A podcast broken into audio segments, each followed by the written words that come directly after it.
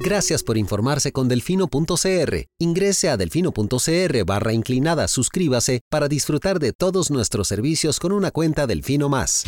Delfino.cr. Hoy quiero decirlo con todas las palabras.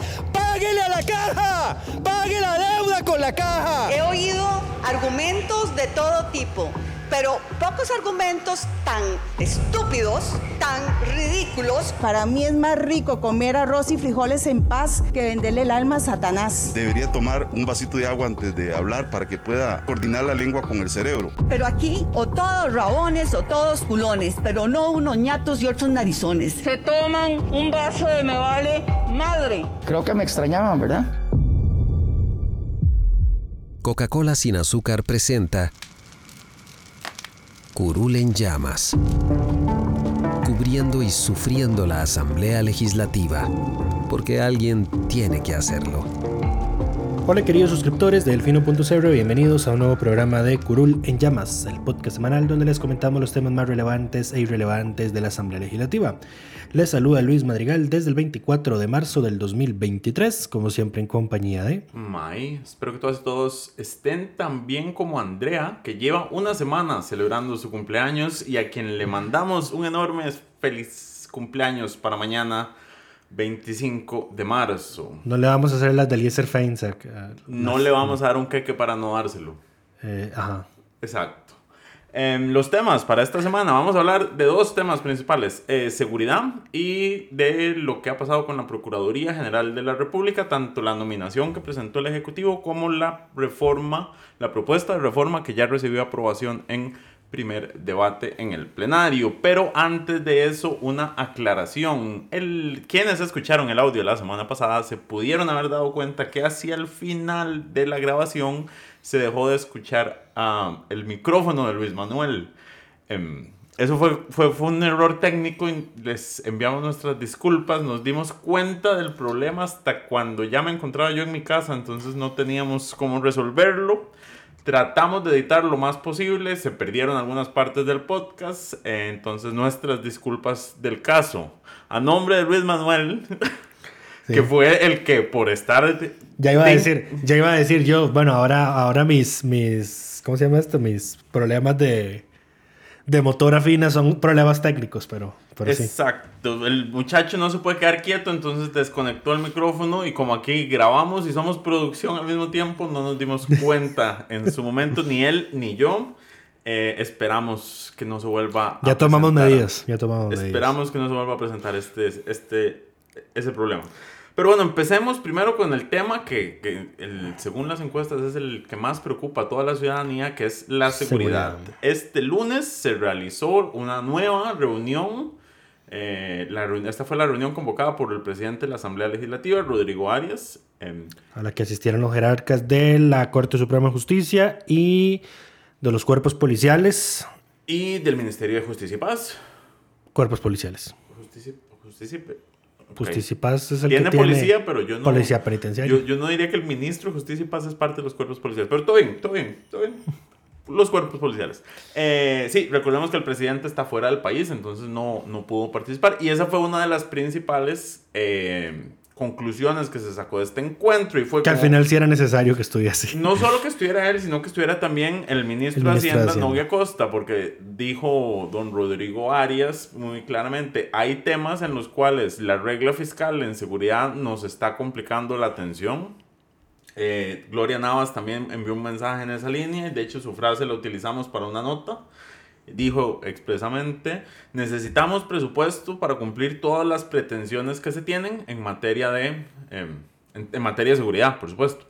Eh, y es cierto, digamos, aquí falta, falta recurso humano y económico y de capital, digamos. Hay, según dicen, hay mucha patrulla varada porque no se están pudiendo atender las reparaciones. Eh, falta personal. La vez pasada ya habíamos hablado de que había 1200 plazas vacantes. Eh, hablando de plazas vacantes, el paréntesis, el Mideplan por lo menos hizo un ajuste a la tasa. Eh, a los salarios, a los salarios globales. transitorios globales de la policía y le subió un 40%, lo cual significa que el, el más bajo pasó de 350 a 477 mil colones el salario bruto.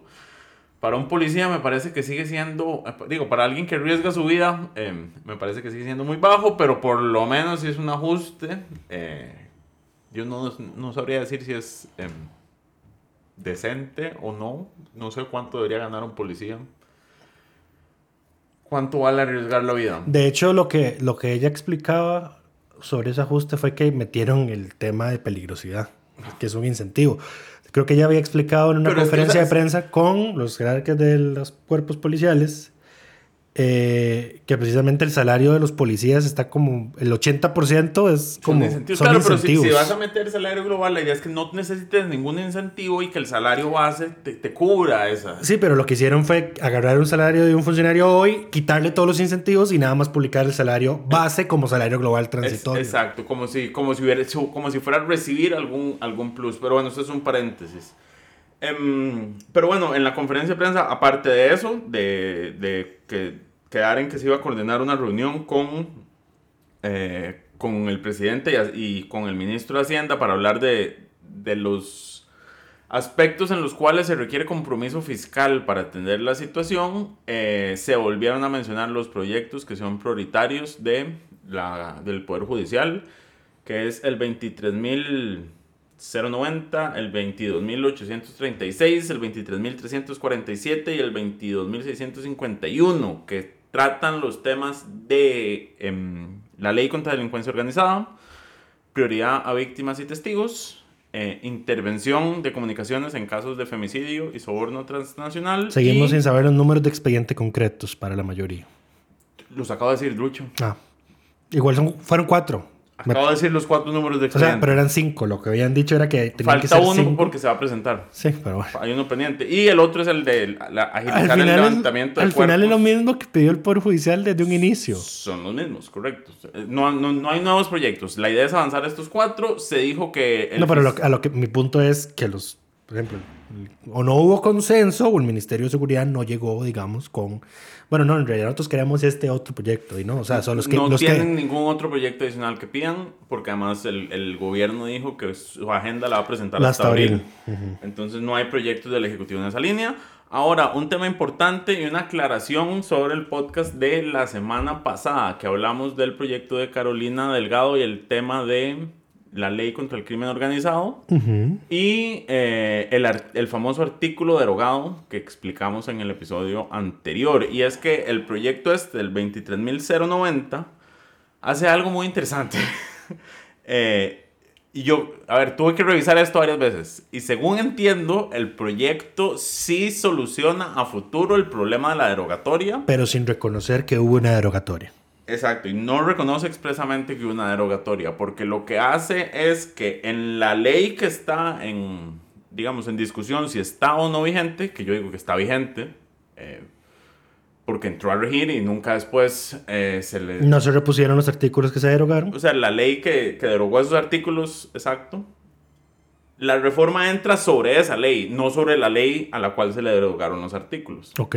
Y lo que hace es que en esta nueva ley, que es la que está en disputa de si ya está rigiendo o no, incluye eh, el procedimiento para solicitar la, el trámite de crimen organizado por la vía que tenía la ley anterior. Entonces es una reforma a la reforma. Es una reforma a la reforma, exacto. A la reforma que está que ellos dicen que está en disputa si está si rigiendo o no. Si, si derogó o no. Exacto. Entonces, lo que pasa es, si, si, digamos, si los juzgados llegaron a interpretar que la ley fue derogada, eh, digamos que la ley fue derogada, no, que esos artículos, o sea, que la ley entró a regir y los artículos, que artículos fueron derogados, con esta reforma, a partir de que esta reforma sea ley, ya, se, eh, ya se repuso, el procedimiento ordinario. Entonces, a futuro está cubierto pero no reconoce expresamente eh, que hubo una derogatoria. Entonces, en caso de que no hubiera una derogatoria, eh, esta ley no afecta la ley anterior ni reconoce eh, que hubiera habido una derogatoria.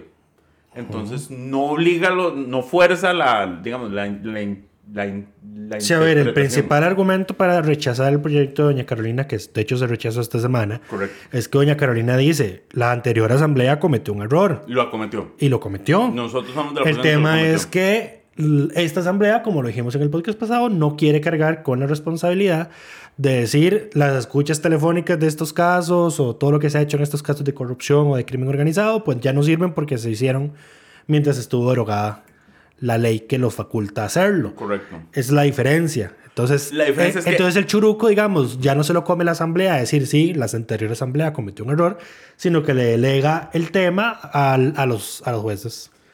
Donde... A los jueces que tendrían que... Que ya de por sí están peleándose. que están peleando sobre ese tema y hay que esperar a que eso correcto. llegue hasta la tercera para que se resuelva finalmente en estos casos complicados. Y Si es luego que 10 llega. años más para que llegue a la Corte Interamericana. Exacto, pero entonces, esta ley, la 23.090, que de hecho me parece que es iniciativa del, del Poder Judicial expresamente, Ajá. con ese, con ese, digamos, reformando la reforma, cierra el portillo, pero sin reconocer el error y dije como, "Y lo que pasó desde que esa ley entró a regir hasta que esta otra entró a regir, será cuestión de los juzgados de interpretar si estaba bien o no.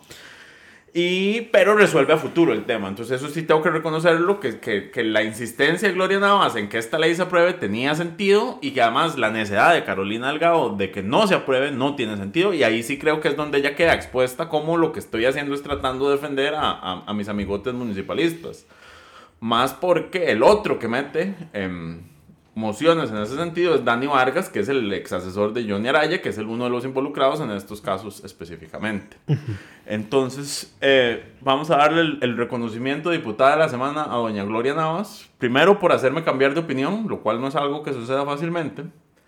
Y segundo, por, su, por ser la vocería en este tema, digamos. Ella es la que, bueno, tercero por regresar, digamos. Recordemos que ella estuvo tres meses fuera por temas de salud y decidió volver, eh, bueno, decidió no, pudo por fin volver la semana pasada. eh, y, y entrar de todo con el tema de seguridad, digamos, que es, es, es un tema clave. ¿Viste el informe de servicios técnicos? No, por supuesto que no, yo a servicios técnicos nunca los Eh, veo. bueno, tarea. Eh, porque dice Carolina, Delga- eh, Carolina Delgado. Ella asegura que servicios técnicos dijo algo, pero yo Ajá. a servicios técnicos le creo tanto como al oráculo griego. Eh, y que la jueza penal Rosara Chinchilla dijo que era un proyecto extremadamente riesgoso. Pues eso sí, yo no tengo dudas de que sea riesgoso porque queda a... Dick, es una solución extraña, digamos, lo que están haciendo, pero yo creo que es una solución que no reconoce el error. ¿Cómo es que dicen? Están haciendo la de Poncio Pilatos.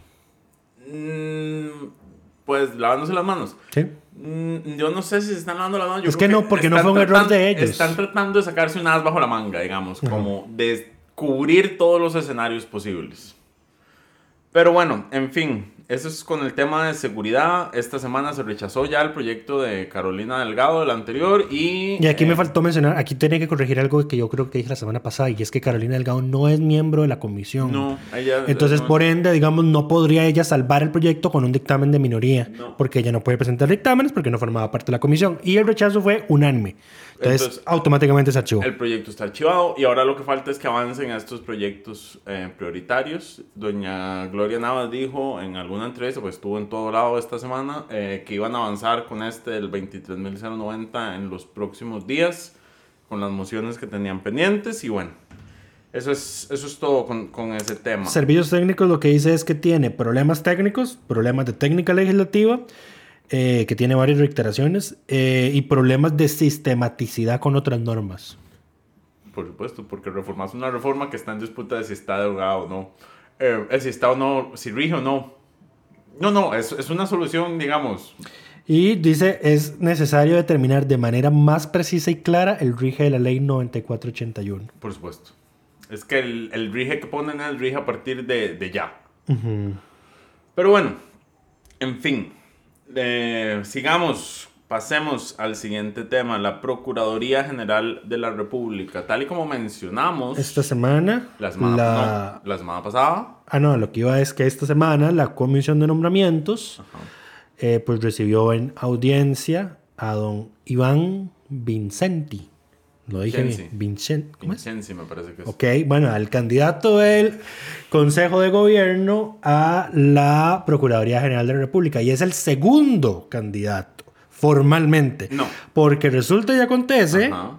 que esto nos enteramos después de que grabamos el podcast de la semana pasada, de que el gobierno sí había propuesto, for- sí había adoptado el Consejo de Gobierno el acuerdo formal de postular a el anterior candidato. Correcto, que pero nunca renunció lo por sus comentarios en Nunca Twitter. lo postuló y no, la no mandó el expediente a la asamblea. rechazó. No mandó el expediente a la asamblea. Pero lo que ocurrió fue que el Consejo de Gobierno se adoptó el acuerdo y luego, Dice. y luego lo borraron.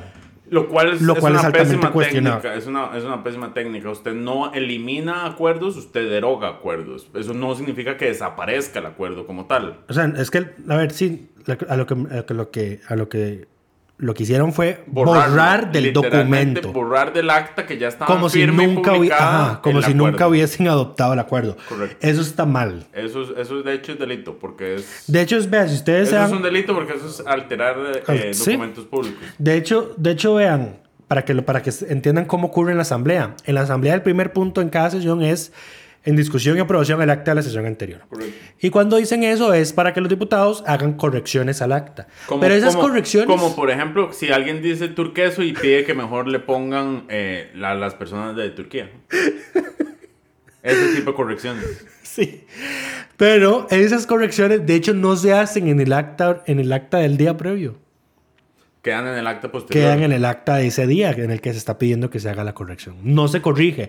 O sea, Ahora, pero eso, eso es como... eso es eso es una como- mala práctica de la asamblea. No, A no, en- eso es como no, no, una, eso es como un una toque, fe. En los órganos colegiados, usualmente, cuando usted aprueba un acta, usted corrige el acta que está en votación. No, no es que la corrección quede en el acta nueva. Usted tiene que. Para eso es que usted está, uno, votando el acta y dos, señalando los cambios de forma. Entonces yo digo, en esta acta yo no dije eso, cámbiemelo. Me lo tienen que cambiar en el acta original. Lo que pasa es que, a diferencia del resto de órganos colegiados, en la asamblea Lo se hace hacen transcripciones literales. Y, no, y lo hace un, un sistema de Un cómputo, sistema de no- y alguien revisa probablemente. Ajá. Pero igual deberían corregirlo en el acta correspondiente. El- digamos, ese tipo de, de correcciones se deben hacer en el acta correspondiente porque usted vota el acta corregida con los señalamientos que se hagan. Ahora, em, ¿en qué estábamos antes de esto? Ah, bueno, el Consejo de Gobierno lo que hizo fue decir, bórreme ese acuerdo, desaparezcalo. Lo que tenía que hacer era como, bueno, derogo el acuerdo y lo sin dejo efecto. sin efecto y tomo este nuevo acuerdo. Ajá. Pero eso no desaparece el acuerdo, digamos, no deja de existir como tal. El tema ahora es... Ahora, eh, ese si no, esto no contaba para los... No cuenta, no se cuenta como un primer nombramiento. No por... A ver, y aquí hay que entrar Porque la a- a Asamblea discutir- nunca lo rechazó. Hay que entrar a discutir la reforma que se aprobó. La ley de la Procuraduría decía que si el Consejo de Gobierno proponía dos... Si la Asamblea Legislativa rechazaba las dos primeras propuestas que hiciera el, el- el Poder Ejecutivo, el Consejo de Gobierno podía nombrar discrecionalmente eh, al Procurador General o a la Procuradora General. Sí, nada más para aclarar. Yo no estaba diciendo, digamos, que este ya fuera el segundo y que si rechazaban No, no, este podían nombrar otro. exacto. Solo que formalmente este Es sí es el segundo, correcto. candidato del Consejo de Gobierno. Eso sí. El primero que mandan a la Asamblea, pero es el sí, segundo. Eso sí. Y, em, pero bueno, ¿qué fue lo que se, se aprobó en la reforma? Antes de hablar del, del candidato que fue a la Comisión de Nombramientos, se cerró ese portillo eh, con un proyecto de la oposición, eh, que creo que lo presentó Eliezer que Todas las toda- jefaturas de fracción menos, Menos menos Pilar. De hecho, antes de aprobarlo, le rechazaron a Pilar una moción que ella pedía que tuviera plazo perentorio, Que se aplicara el silencio positivo. que es lo que tiene la ARECEP, me parece. Eh, Que si sí. pasan 30 días y la asamblea no se pronuncia, el nombramiento empieza a regir. Bueno, no, en, Va- Are- en Arecep es distinto, porque en Arecep rige desde que se toma y la asamblea lo que hace es oponer, tiene 30 días para oponerse. Como, sí, como para sacarlo. Eh, Banco Central. Eh, Lo que pasa con el Banco Central, exacto, que el nombramiento sí es, eh, tiene 30 días y si no se pone. La- la- no sé por qué dijeron que no, no estuvieron de acuerdo. Eh, de eh, Jonathan Acuña, eh, me parece que fue Jonathan Acuña o fue un Eliezer.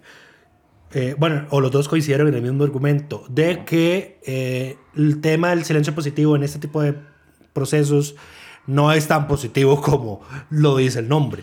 O sea que siempre debería haber, eh, siempre debería haber un pronunciamiento de la asamblea, entonces que la forma correcta era forzar a la asamblea a adoptar una votación, que fue la medida que ellos al finalmente eh, Es que adoptaron tienen que. se inclinaron por, ajá, que están, o sea, tal- que si se vence el plazo, Solo la sesión del eso. día siguiente, exacto, tiene que dedicarse a ese tema. Esa Entonces, es una buena salida. porque entonces así fuerzan a la asamblea a hacerse una opinión y no simplemente, porque aquí esto, digamos, se presta para cosas como, por ejemplo, eh, las que ya había usado Liberación y el mismo PAC en sus respectivos gobiernos, que era que el día en el que se vencía el plazo para que la Asamblea se ratificara, y como la Asamblea siempre deja todo para último momento, eh, ese día faltaban los diputados oficialistas, no hacían quórum y entonces tenía el, la persona quedaba automáticamente ratificada. Correcto.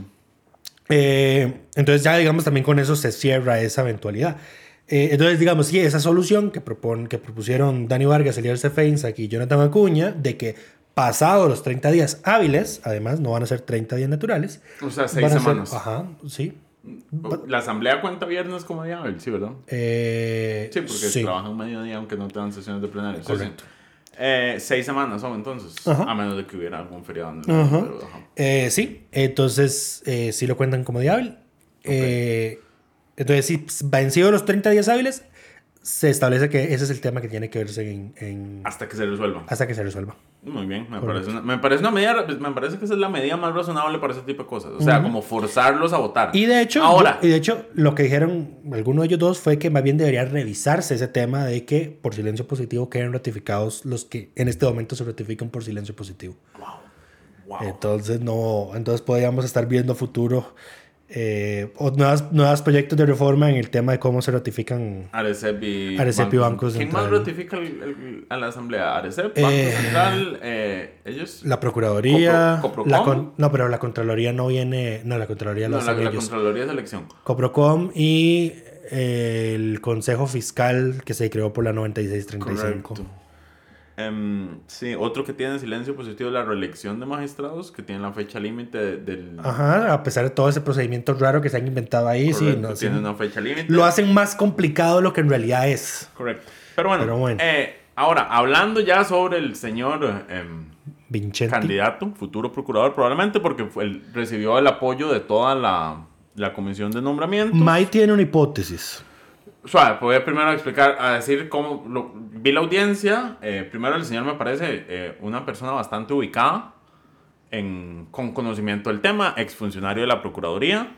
Y en su presentación él dice, y tengo, que hablarles de un ah. tema de conflicto de intereses. De hecho, sí, antes de que, antes de que, antes de que menciones eso, él es el, él era el abogado que presentó la acción de inconstitucionalidad contra el tema de la territorialidad ampliada vía resolución del Ministerio de Hacienda. Eso lo mencionamos cuando el, el, el gobierno lo, lo, planteó. Correcto. Eh, que no le dieron la razón. No. Eh, pero es él, digamos. él, él, intentó traerse eso abajo y no lo, no lo logró, pero ese es el candidato. Entonces, Mike tiene una hipótesis. Eh, pero sí, pero dale. Ok, eh, bueno, no, mi hipótesis es que el gobierno presentó ese nombre para que lo rechazaran, porque no lo veo en la línea del Ejecutivo, digamos. O sea, es una persona técnica, centrada.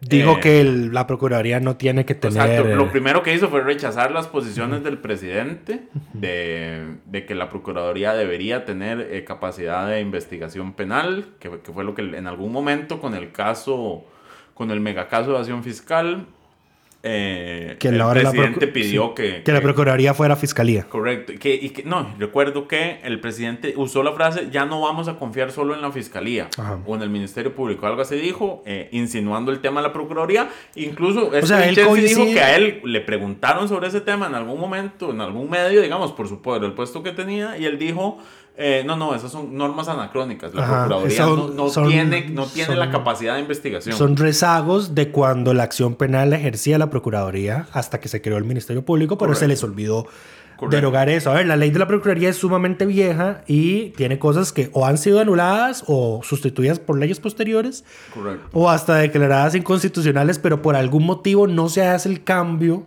en la ley, en el Ciralevi como el tema de que el procurador tiene los mismos privilegios e inmunidades que el resto de los miembros de los supremos poderes, que ya había sido declarado inconstitucional, pero sigue estando en la ley. Probablemente alguna reforma legal la volvió a introducir y no se dieron cuenta. Eso ya ha pasado.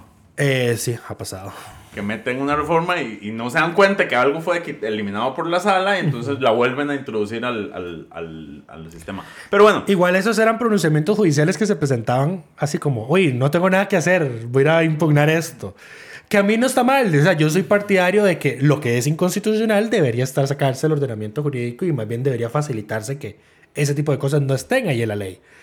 Eh, pero digamos, lo que, lo que genera ese tipo, lo que, lo que genera eso de que por otra ley posterior vuelvan a meter algo que había sido declarado inconstitucional es darle la oportunidad a la sala con una diferente integración de cambiar su criterio. También.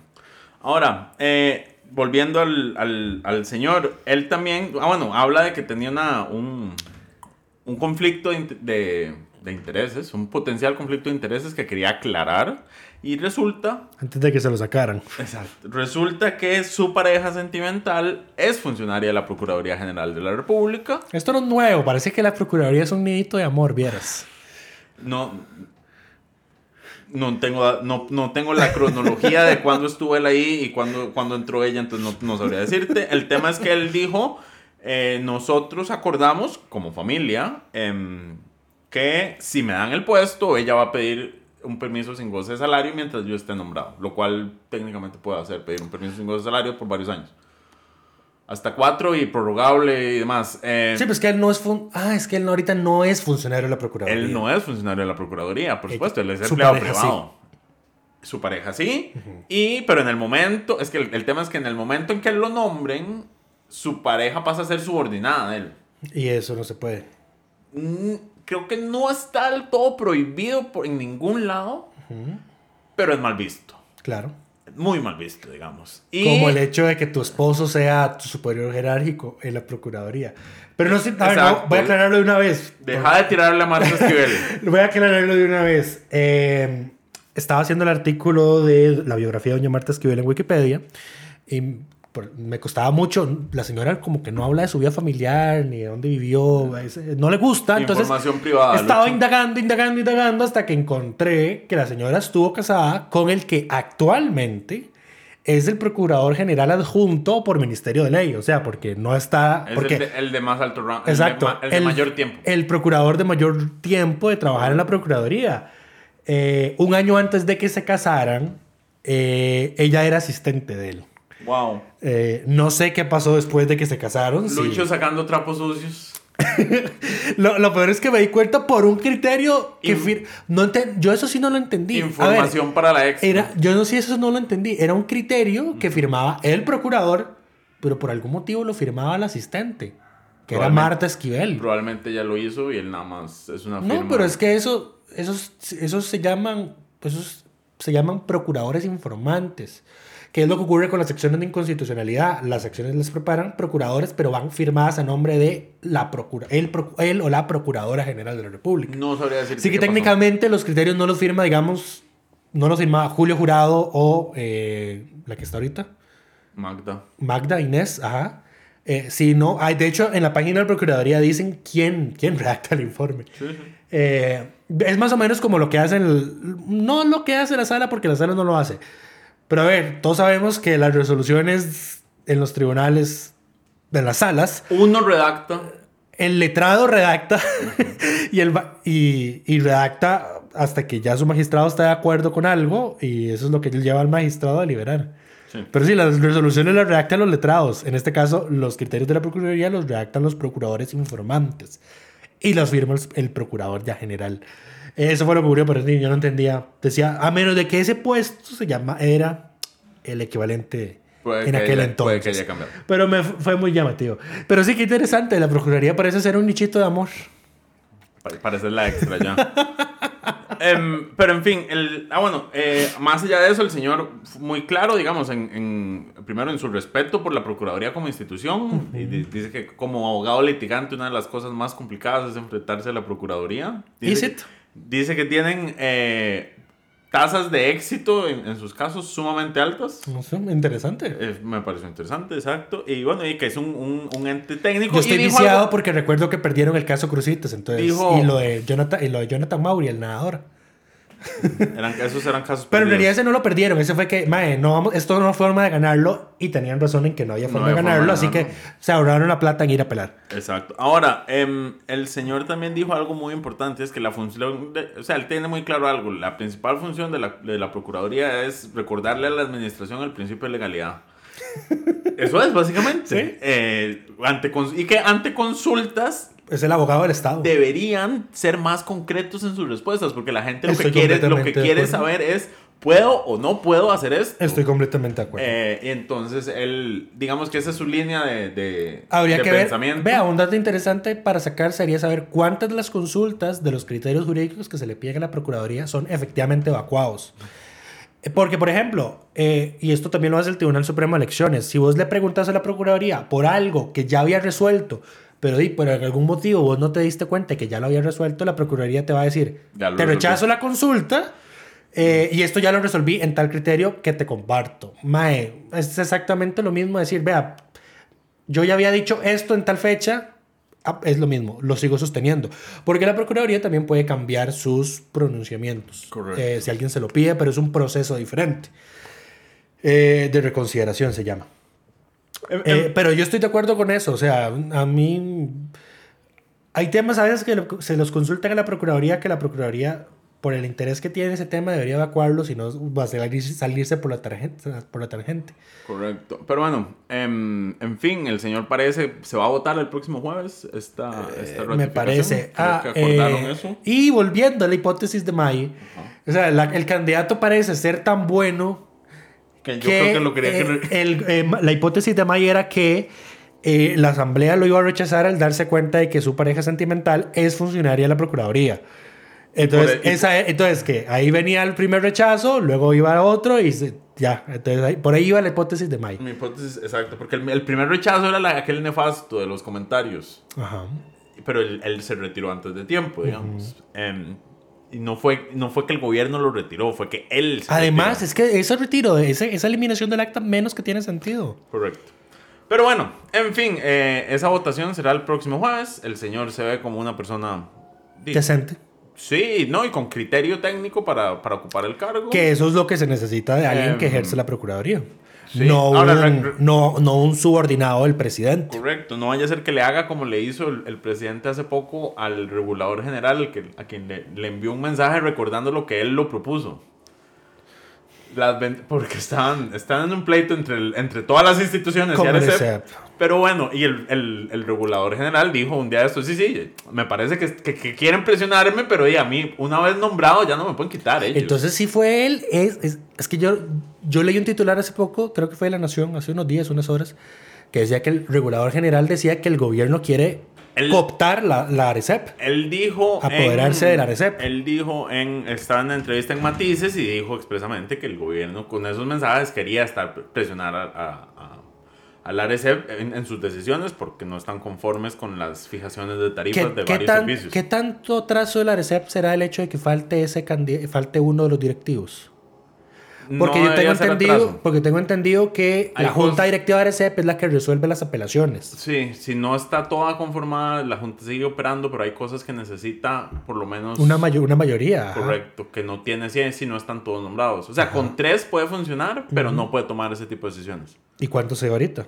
Cuatro, creo. Entonces sí puede. Sí, ahorita. O sea, ese nombramiento que falta, que está ahorita liberándose no la sala. No debería, no debería estar. a menos de que la Junta esté dos y dos. Ah, es que ahí está el detalle. Pero en ese caso, el regulador desempata. Ok. Um, ok. Interesante. Bueno. Eh, bueno, ya hablamos de la Procuraduría y de la tesis de May. Pasemos, pasemos al siguiente tema, a los siguientes temas. Tenemos cuatro temas varios que vamos a mencionar rápidamente.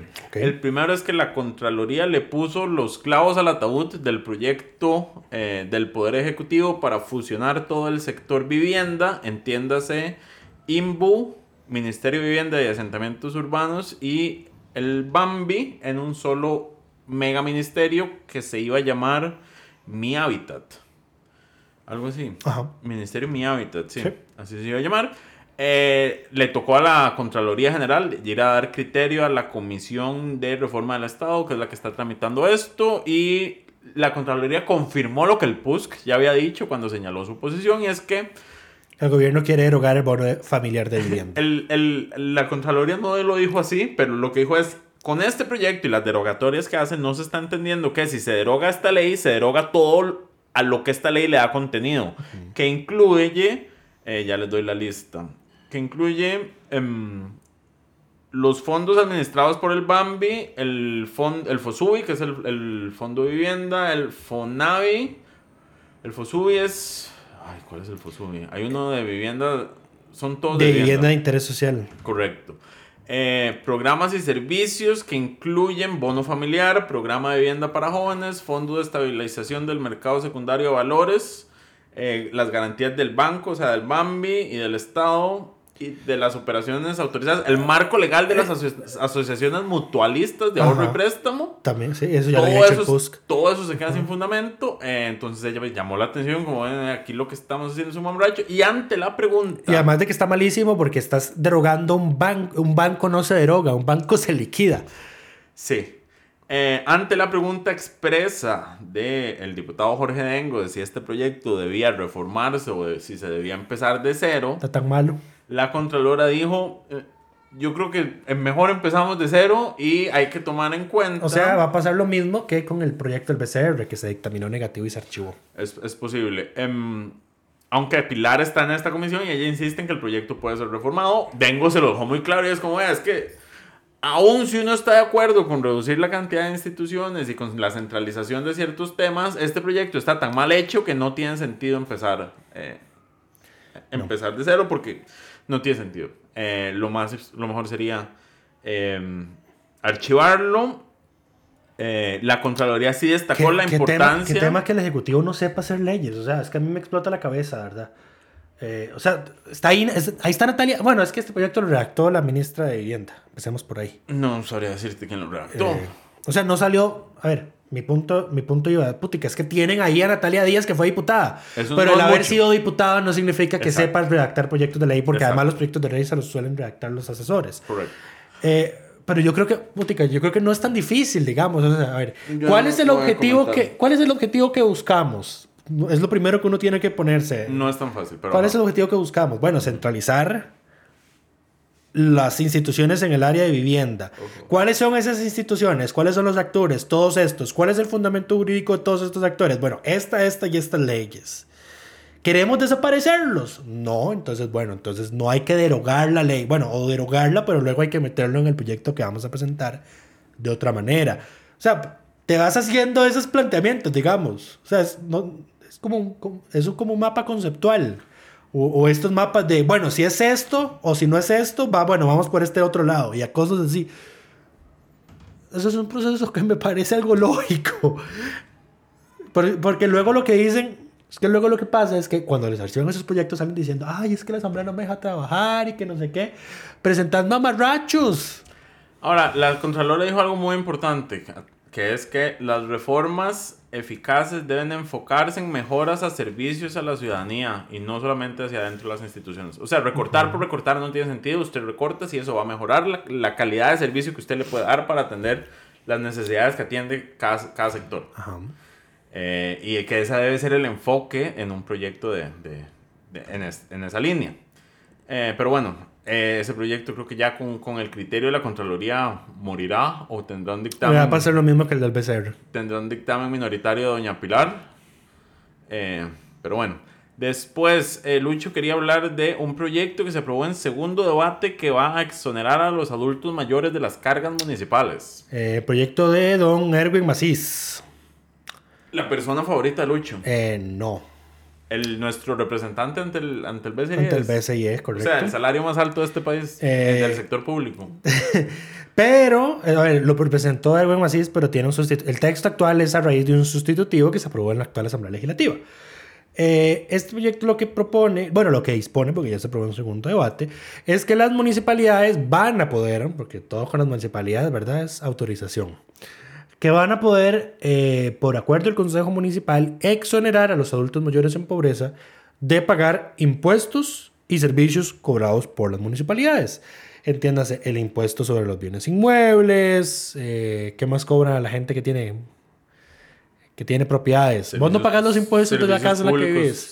Sí, sí, pues Recolección de basura, parques. Los impuestos municipales. Eso. Ese es un conjunto que uno paga. Bueno, todo eso. La propuesta es exonerar a los adultos mayores en pobreza eh, de eso. El, lo, que yo estaba pensando ahora en la mañana, bueno, ahora que estábamos poniendo la lista de temas para grabar el podcast, Porque yo leí el proyecto y yo decía, mira, es que el proyecto no dice, bueno, ¿cuántos adultos mayores? Uno, ¿cuántos adultos mayores tenemos en Costa Rica? Dos, ¿cuántos de esos adultos mayores están en pobreza? Esos datos existen, pero... Eh, pero no están en el proyecto. Ya. ¿verdad? Ah, es de Derwin, ¿qué crees? ¿Qué eh, esperas vos? Y lo otro que me salió, que me salía la, la duda, digamos, es ¿cuántas leyes eh, no, generales de ámbito municipal, o sea, que son para todas las municipalidades, para que ellas adopten luego el acuerdo de ejecutarlas, son efectivamente ejecutadas. ¿Cuántas municipalidades ejecutan las leyes de ese tipo que aprueba la Asamblea Legislativa? Voy a tirar un wild guess a decir que muy, menos de la mitad. Em, yo estoy seguro, menos de, la mitad de, eso. Estoy seguro de eso. Menos de la mitad de las cosas que puede hacer.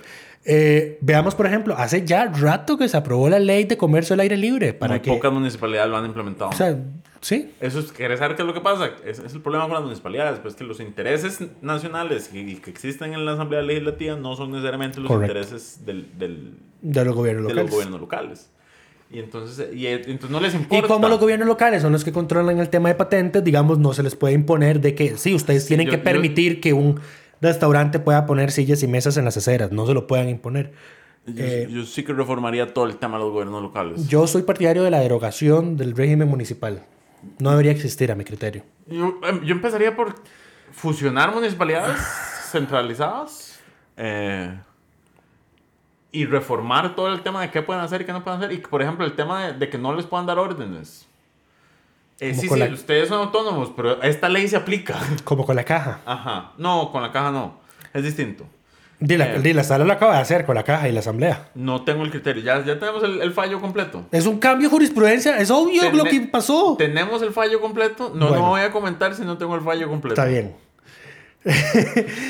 eh, pero sí, creo que implicaría. Es que además yo creo que la constitución no lo dice así expresamente, putica. Pues es que se ha, se, se ha malentendido ese tema de las autonomías eh, pero además, bueno, mi punto era eso. O sea, yo me ponía a pensar, putica, ¿cuántas, cuántas leyes? Porque ya anteriormente la Asamblea, por ejemplo, ha promulgado leyes de condonaciones de impuestos.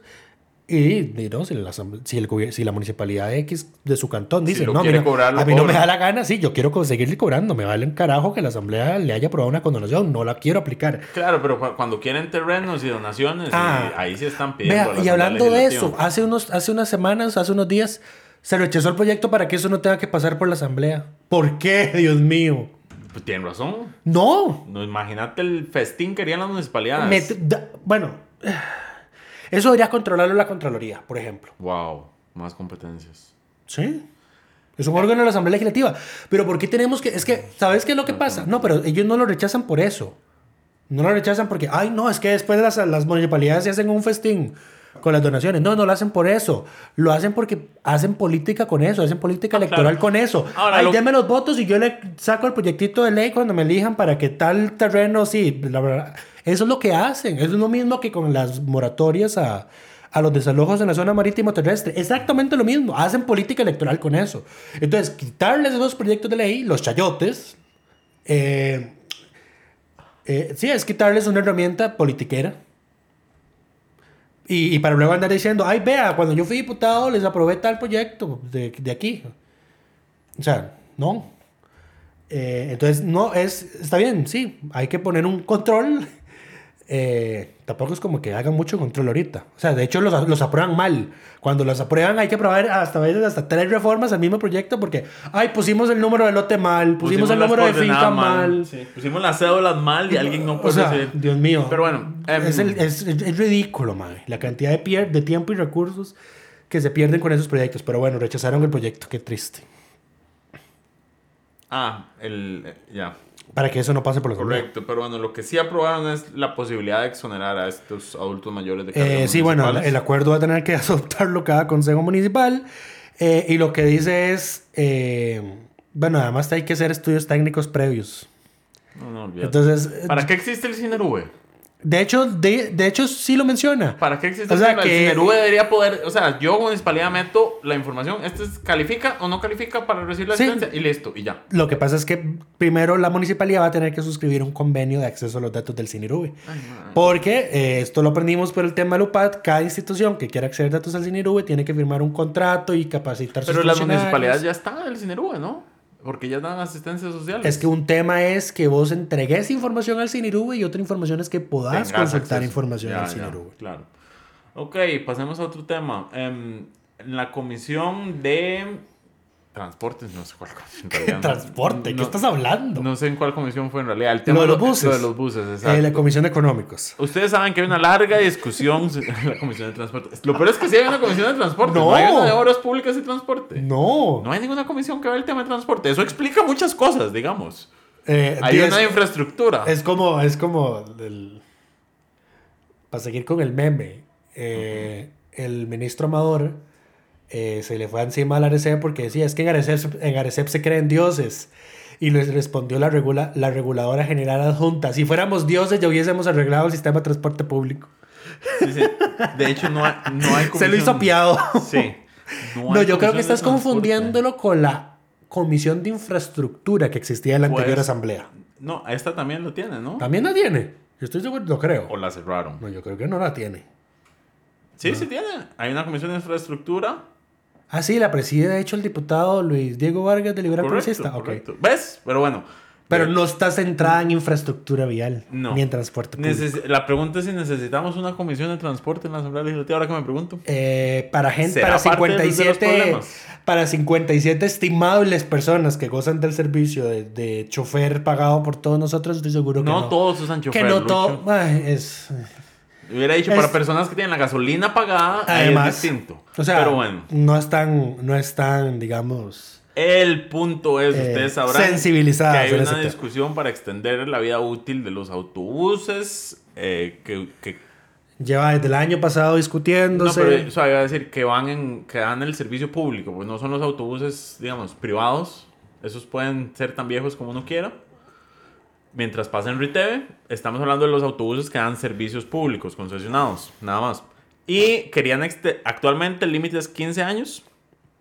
Y querían pasarlo a dos años más, me parece.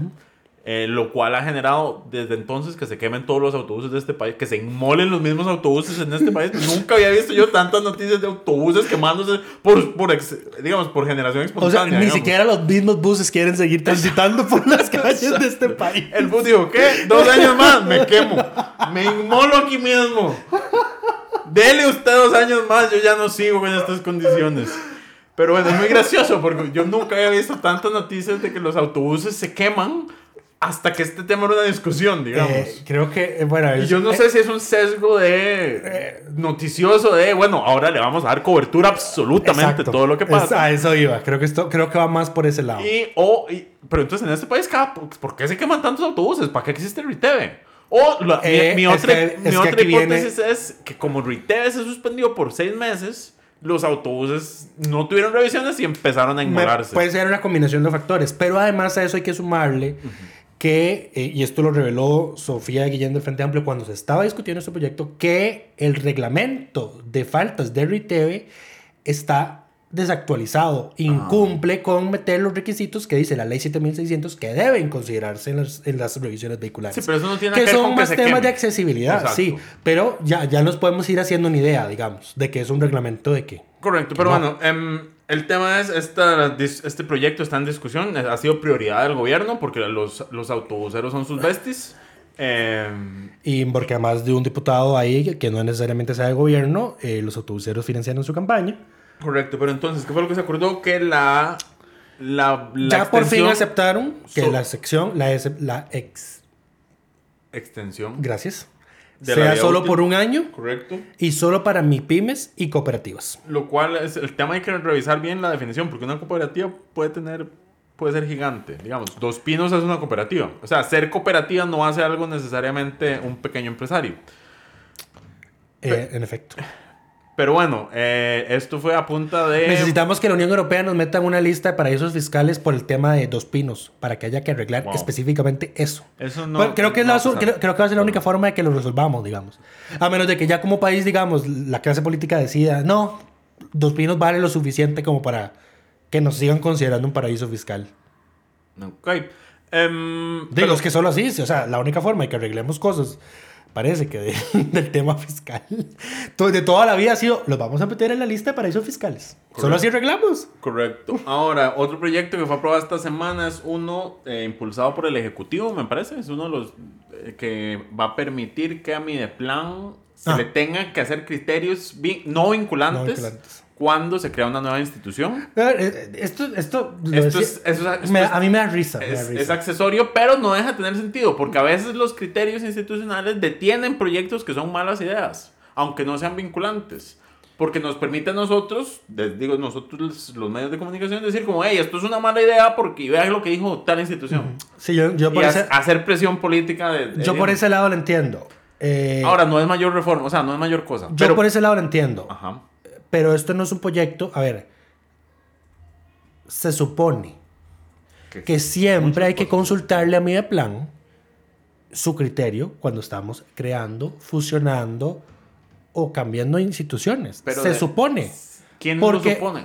¿Ah? O sea, pero al final queda de discreción de, de, la comisión, ¿no? Las consultas que se hacen. No, eso, o sea, no, el servicios técnicos es el que dice a quién hay que consultarle. Exacto, los servicios técnicos. Pero eso lo podías hacer por reforma reglamentaria. Bueno, ¿eh? Por sentido común. El sentido común es el menos común de los sentidos. Lo que, em, o sea, lo que están haciendo es poner por ley que hay que consultarle a mi plan de forma obligatoria. Entendido lo, que es un tema de procedimiento parlamentario. O sea, lo cual aquí yo, no entiendo, por ejemplo, a, don Jorge Dengo, que tiene razón en decir, el tema de las sesiones virtuales no tenemos que establecer, eh, de, sí, que un diputado puede sesionar virtualmente solo si está en licencia de maternidad y paternidad.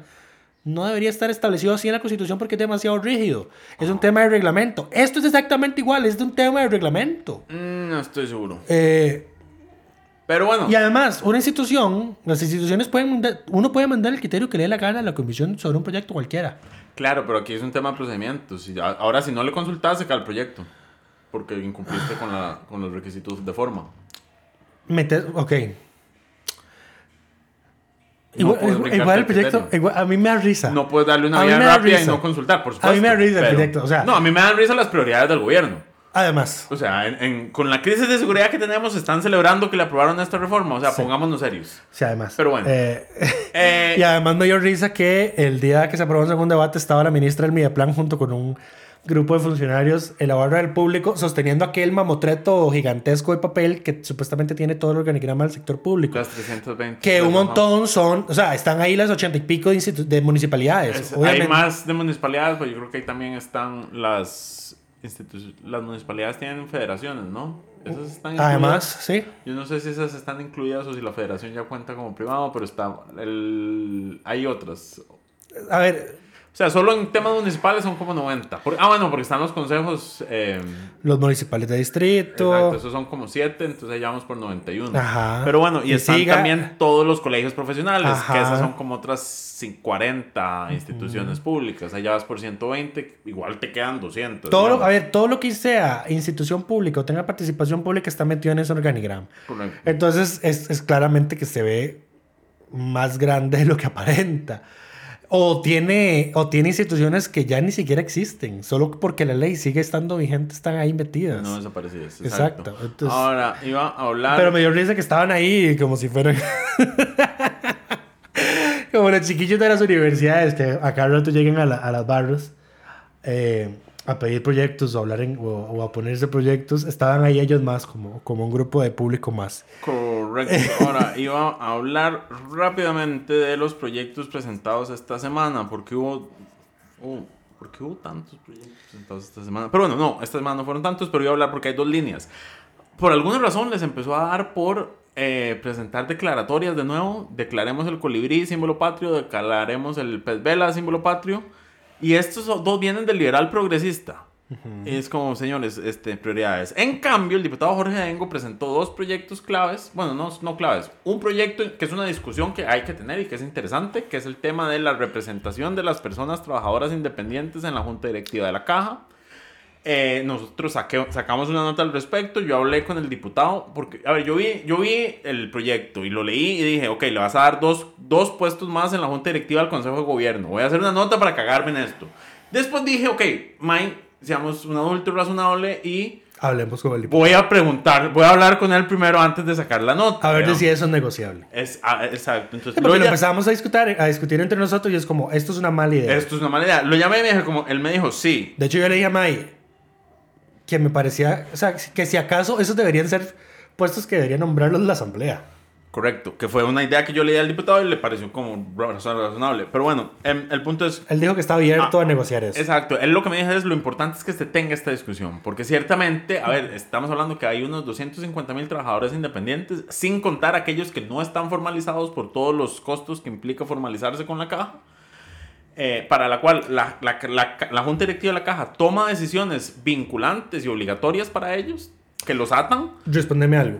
y no tienen ningún tipo de representación Ujú. Respon- en, en- esto. en esa Junta Directiva. A ver, porque los, a ver, el sector trabajador, los trabajadores rasos, tenemos tres representantes en la caja, pero en realidad están divididos en uno del solidarismo, uno del cooperativo, uno del Solidarismo, cooperativismo, cooperativismo y, uno de los sindicatos. y sindicatos, correcto. Ok.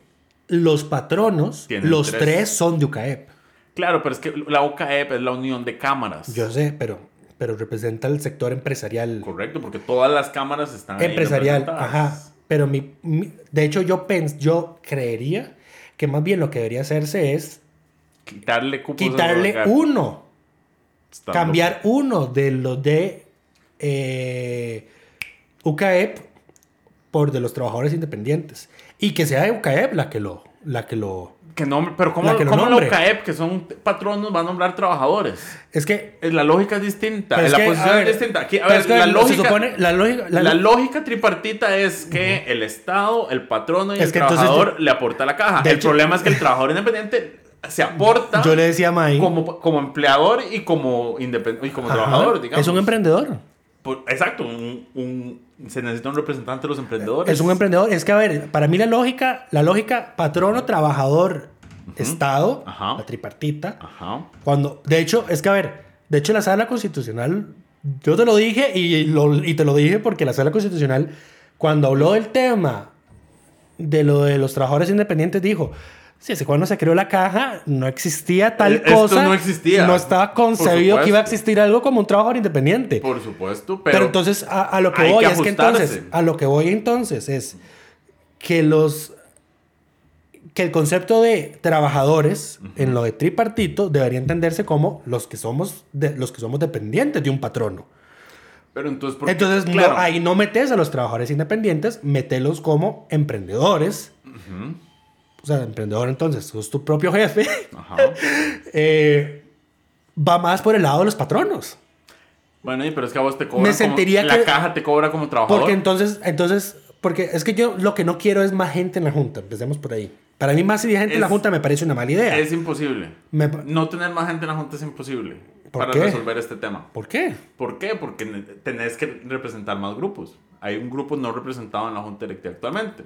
Ajá. Ahora, entonces, la opción que él propone es que se metan dos representantes. La junta, o sea, ¿por qué dos? Porque la Junta tiene que ser impar. Ajá, Entonces, para que sean nueve. ajá. Eh, esa es una opción. Metes nueve no y, está- y y- ahí, y ahí hay un- Entonces, un balance. ya, ya ibas a generar, pero, pero el balance, o sea, ¿cuántos trabajadores hay en el cooperativo, cooperativizados, por ejemplo? Tendría que buscar el dato. Pero ya empezamos ahí, o sea, dos, Ajá. o sea, dos está en proporción a, por ejemplo, el, lo que representa uno para los solidaristas, Correcto. uno para los cooperativistas y el de los sindicatos sí, porque hay mucha Correcto, gente sindicalizada. pero lo que no estás tomando en cuenta es que el trabajador independiente cotiza como trabajador y como de, patrono. hecho, de hecho, lo que no tenemos es un representante de los trabajadores mm, de los que no están ni sindicalizados, ni en asociaciones solidaristas, ni en cooperativas. bueno, por ejemplo, si- nosotros. Si vas a meter dos, claro, pero es que ¿quién lo elige? De los trabajadores, de los trabajadores no, Por no eso sí, afiliados. sí, el Consejo de Gobierno no debería ser. de- Debería ser la Asamblea Legislativa, entonces pedís a alguien que no, se, que no sea parte ni de una cooperativa ni de una solidarista. Pero entonces yo le decía a Mike que ya esto rompe el tema de lo de lo tripartito con lo que se concibió la caja. Sí, pero es que si nos quedamos atados a cómo se concibió, no vamos a avanzar nunca. Eh, El punto es que es una discusión interesante que hay que dar, digamos. Yo me inclinaría por un nombramiento de la Asamblea Legislativa. em, y, y valoraría si... Yo, yo me si- inclino más de que lo elija OCAEP. Es- Vos estás loco, ¿cómo le vas a dar dos votos Es más que- a OCAEP? no, A ver, no, es que, una- es que yo una- no quiero más gente. Hay una razón, No quiero más gente. Sí, pero entonces tampoco te van a ceder un, un campo, digamos. En fin, ese es un proyecto que... O sea, es que a lo que voy es que... Porque UCAEP escoge tres. O sea, UCAEP... Porque UCAEP representa a todas las cámaras, a todo el sector empresarial. Sí, pero... A ver, pero es que... Del, sector privado. Ajá, los, todos se supone que representa a los patronos. Es una No. cámara patronal. Lucho, no existe, Es un sindicato no de existe patronos. patrono que no sea el sector privado. Ajá. Es el Estado. pero el no único, todos... Pero no y todos... tiene tres. Pero no todos son de UCAEP. No todo el sector privado está afiliado a UCAEP. Ajá, ¿verdad? Casi todo. Ok, casi todo. Casi todo porque UCAEP no es... O sea, la, la gente no se afilia a UCAEP directamente porque UCAEP se afilia en las cámaras. Entonces, si yo estoy en la Cámara de Turismo, Estás- mi Cámara de Turismo está afiliada a UCAEP. Por ejemplo, si yo estoy en la Cámara de Turismo de Nicoya o de, de Guanacaste, que tienen una de... eh, A lo que voy, a lo que voy es, todos los, todo- todos los patronos del sector privado de verdad se sienten representados por UCAEP en la caja. Esa es una pregunta que se le puede hacer al. al- Porque entonces, privado. digamos, lo que ahí, Bueno, po- a ahí, ver, ahí sí podría entonces romperse, digamos, lo de, lo de... O sea, los emprendedores no se sienten representados en UCAEP. No, pues, pues no. Y Ahora, ellos estoy seguro que no se sienten por ejemplo, identificados que como un trabajador raso. La Cámara de Industrias hace poco se, Se salió, y después regresó a UCAEP, porque lo hacen de vez en cuando. O sea, se, se pelean y se van y regresan. Ay, no me escogieron a mi candidato para el puesto, me voy. Exacto. No, Pero bueno. no, pero la Cámara de Industria sí fue por otro tema más, fue por el tema del rescate nacional. Correcto. No hay que Bueno, pero- minimizarlo porque cuál fue la huida, de, la huida que hubo en UCAEP en aquel entonces. Correcto. Eh, pero sí, o sea, mi criterio es, no, de verdad no hay otros sectores en el sector privado, digamos. Legitimados para re- elegir representantes del sector privado. Es que el problema, la lógica de UCAEP, hasta donde yo entiendo, es que, que todas las cámaras pueden estar ahí representadas. En cambio, en cada una de las... Por ejemplo, la Cámara de Industriales solo representa industriales. Es un grupo muy pequeño. La lógica de UCAEP es que ag- agrupe a todos los sectores. Pero entonces, o sea, pero es- vamos de nuevo al tema de que si todas las empresas, todo el sector privado tiene que entonces necesariamente afiliarse a una cámara para sentirse representado y que su Sí. cámara entonces esté afiliado a UCAEP. Ajá. Correcto. Entonces, ¿qué tenemos que crear? ¿Una cámara de así, trabajadores así- independientes? así como nosotros ¿O eso cómo tendríamos, que, funcionaría? tendríamos que... O sea, digamos, por ejemplo, ¿a qué se afilia un trabajador independiente? ¿Un trabajador independiente puede afiliarse a un sindicato? No. ¿Puede afiliarse a, un- a una cámara empresarial? Mm, en- ¿No? Un trabajador independiente. Ah, entonces, eh, yo- a ver, el entonces, trabajador a ver. independiente está representado por los colegios profesionales. ¿Qué? Por su colegio profesional. Que agrupa también trabajadores no independientes. Mm, El mejor ejemplo son los abogados. Porque es donde hay más. El colegio de abogados es el que representa al gremio. Ajá. Ajá, sí. ¿Ves? Por ejemplo, esos.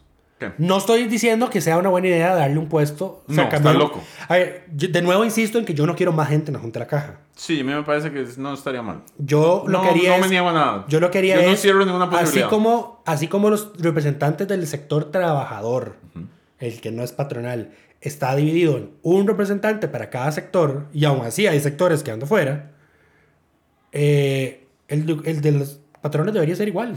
Yo inclu- incluso yo consideraría subir el número a 15. En la junta directiva de la Más gastos en dietas, May. Ay, man, es, un- es- peanuts. Lucho, Mm. peanuts. Más bien, más bien, no, no voy a decir que hay que hacerlo más pequeño, jamás de los jamases. No, pero hay demasiado poder en demasiadas pocas personas en la junta directiva de la caja. Pero bueno, en fin, eso era todo. Eso era sobre esos nuevos proyectos. Quería, Esto, esto va para un tema largo, sí. quería, quería nada más poner, poner sobre la mesa el tema de que hay gente poniendo declaratorias de colibrís y, y pez vela Eso no le hace daño, na- daño a nadie. y estas discusiones de fondo que son las que se deberían estar teniendo. No le hace daño a nadie. Voy a omitir mis comentarios. Le hace daño a la imagen de la asamblea como tal. Porque le por das sus la- prioridades. Porque le das sobreimportancia. ¿Le da sobreimportancia o la gente le da sobreimportancia? Y es que ya eso es un tema de cómo ve la gente lo que hace la asamblea. Pero es que aquí vamos a cosas como, ay, no, la asamblea son un montón de vagos cuando la asamblea legislativa entran a trabajar a las 8 de la mañana y hay veces que se van a las, a las 8 o 9 de la noche. La gente no entiende eso porque no lo ve. Correcto. Es culpa tuya por no, no dejarlo explícito. Eh, es culpa tuya por poner videos de la jefatura de fracción repartiendo un queque a Eliezer un Feinsack. queque, un queque seco como queque Exacto. cumpleaños de Eliezer Feinsack. Exacto. No, no, pero es que a ver, también hay que, hay que mostrar ese lado humano. Es que a veces yo creo que la gente se le olvida que los políticos son humanos. Vos mostrás el lado humano para hacerle bullying. Eh, no, no, eso no es cierto. No es cierto. Por ejemplo, cuando Carlos Ricardo Benavides había sido electo y presidente de la Asamblea, Estoy hablando del queque. di, pero es que ahorita no hay muchas muestras de humanidad. Ah, que es diferente. Ok. Pero digamos, siempre que hay muestras de humanidad, a mí me gusta sacarlas, digamos. No, no cuando te estás reuniendo ahí con gente en tu despacho, eso no. Eso no, no me parece el tema de que muestre humanidad, más, de lo, más, de la, más que de la interacción. Eh, pero este que mencionaba de Carlos Ricardo, de, Con el hijo. con su hijo, sí. O sea, los diputados son humanos. Me acabo de dar cuenta de que nuestro, nuestro amado equipo técnico ya actualizó la función en el sitio para que se puedan ver las ausencias en los últimos tres meses, en los tres meses anteriores. Ah, buenísimo. Y el tercer lugar, o sea, tenemos claramente a Gloria Navas y a Carolina Algado que han estado incapacitadas por largos periodos de tiempo, pero el tercer lugar es don Fabricio Alvarado. Sí. ¡Wow! Por ejemplo, esta semana estuvo ausente porque andaba, estuvo los dioses ahí en la Corte Interamericana de Metiche. Pero, pero, en, en o sea, pero ausente en votaciones, no ah, en sí, sí. sesiones. No, sí, lo estoy viendo. Sí. ¡Wow! ¡Wow! Sí, ya lo, ya lo tenía, ya lo tengo Ya lo vigiado. tenías mapeado. Ya lo tenía vigiado, sí. Muy bien. Eh, sigue siendo un número... Em- Es que estamos viendo tres meses, ¿verdad? Ya, tienen- son ya solo van, tres ya van meses. para un Yo año. tengo el dato del periodo completo, pero esto me facilita la vida. Sí, eh, Fabricio tiene toda la pinta de estarse haciendo el nuevo Pedro Muñoz. ¡Wow! La Sí. pedriña. Sí. En fin, yo creo que ahora sí, eso es todo. Ya nos pasamos de la hora. Es- eh, esperamos que todas y todos estén muy bien y nos escuchamos la próxima. Coca-Cola sin azúcar presentó Curul en llamas, cubriendo y sufriendo la Asamblea Legislativa, porque alguien tiene que hacerlo.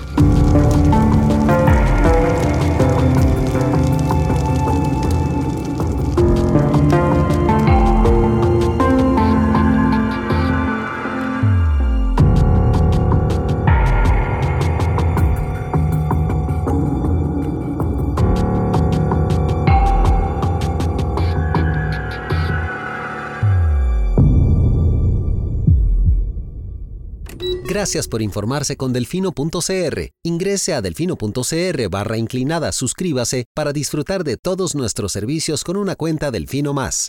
Delfino.cr